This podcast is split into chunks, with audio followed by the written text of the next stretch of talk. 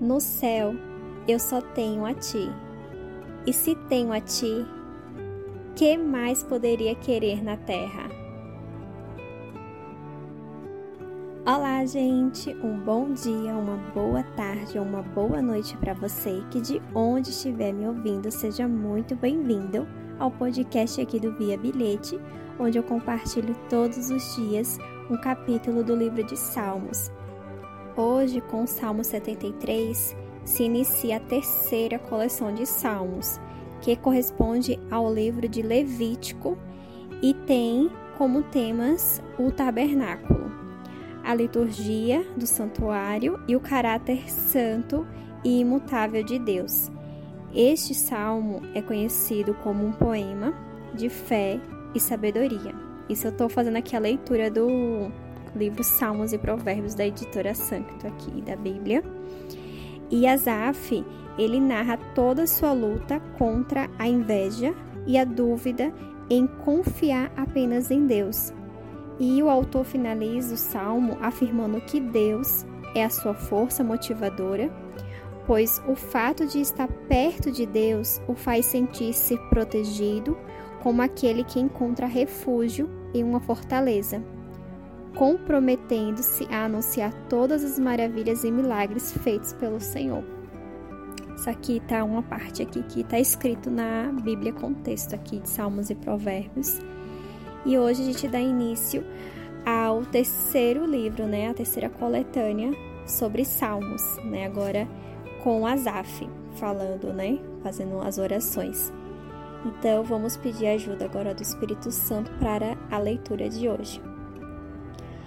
Ó Pai, nos envia o Espírito Santo para que a gente possa compreender em nossos corações, em nossa mente, em nossa vida, a palavra do Senhor, que ela possa se fazer eficaz em nossas vidas, em, nossos, em nosso caminhar e nos abençoar, sempre e sempre. Amém. Terceiro livro, Salmo 73 A Justiça de Deus, Salmo de Asaf. Na verdade, Deus é bom para o povo de Israel. Ele é bom para aqueles que têm um coração puro. Porém, quando vi que tudo ia bem para os orgulhosos e os maus, quase perdi a confiança em Deus, porque fiquei com inveja deles. Os maus não sofrem, eles são fortes e cheios de saúde. Eles não sofrem como os outros sofrem, nem têm aflições que os outros têm. Por isso, usam o orgulho como se fossem um colar e a violência como uma capa. O coração deles está cheio de maldade e a mente deles só vive fazendo planos perversos. Eles gostam de caçoar e só falam de coisas más. São orgulhosos e fazem planos para explorar os outros. Falam mal de Deus, que está no céu, e com orgulho dão ordens às pessoas aqui na terra. Assim, o povo de Deus vai atrás deles e crê no que eles dizem. Eles afirmam: Deus não vai saber disso. O Altíssimo não descobrirá nada. Os maus são assim, eles têm muito e ficam cada vez mais ricos. Parecem que não adiantou nada eu me conservar puro e ter as mãos limpas de pecado. Pois tu, ó Deus, me tens feito sofrer o dia inteiro e todas as manhãs me castigas. Se eu tivesse falado como os maus, teria traído o teu povo. Então, eu me esforcei para entender essas coisas, mas isso era difícil demais para mim. Porém, quando fui ao teu templo, entendi o que acontecerá no fim com os maus. Tu os pões em lugares onde eles escorregam e fazes com que caiam mortos. Eles são destruídos no momento e têm um fim horrível.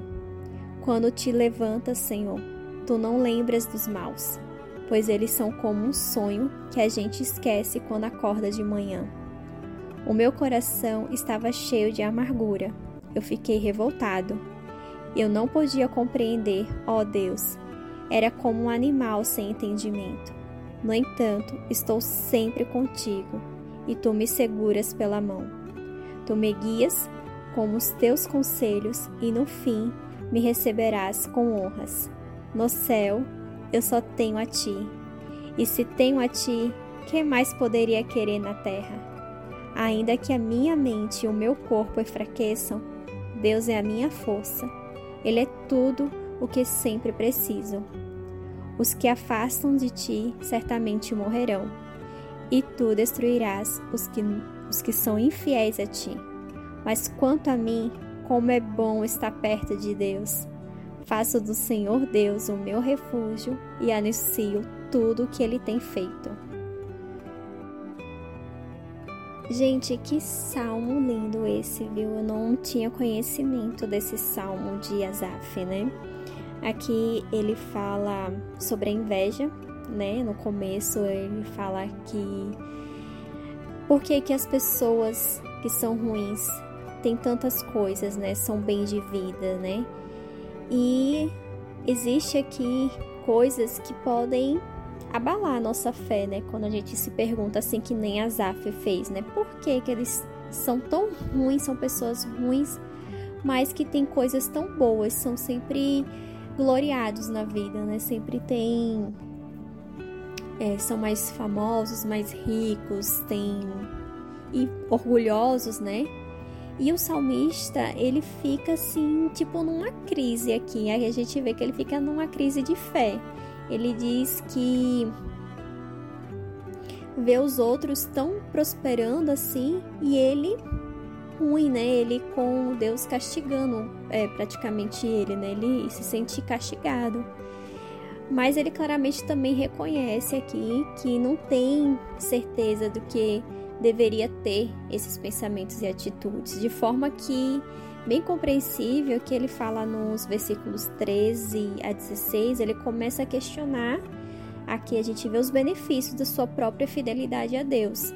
Para que tudo isso? Mas ao entrar na presença de Deus, ele começa a ganhar perspectiva, né? Ele sabe que a vida e a eternidade são muito mais do que o que está acontecendo aqui agora nesse mundo, né?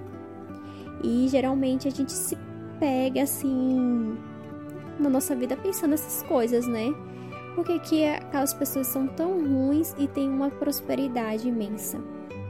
Isso é pra gente refletir nós mesmos, né? Nossa perspectiva pode ser tão é, limitada quando a gente pensa assim. Este salmo ele termina da mesma forma que começa.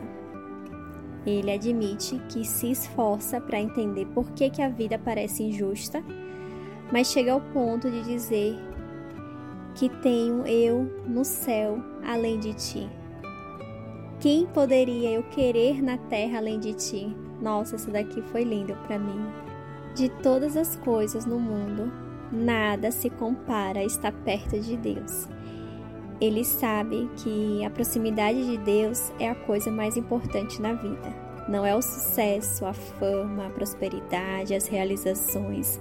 Nada que esse mundo lhe oferece é mais importante do que a sua vida com Deus, do que estar na presença de Deus. Se você souber de alguém que precisa desta mensagem hoje, compartilhe com ela. Fiquem todos com Deus. O que Deus falou com você hoje?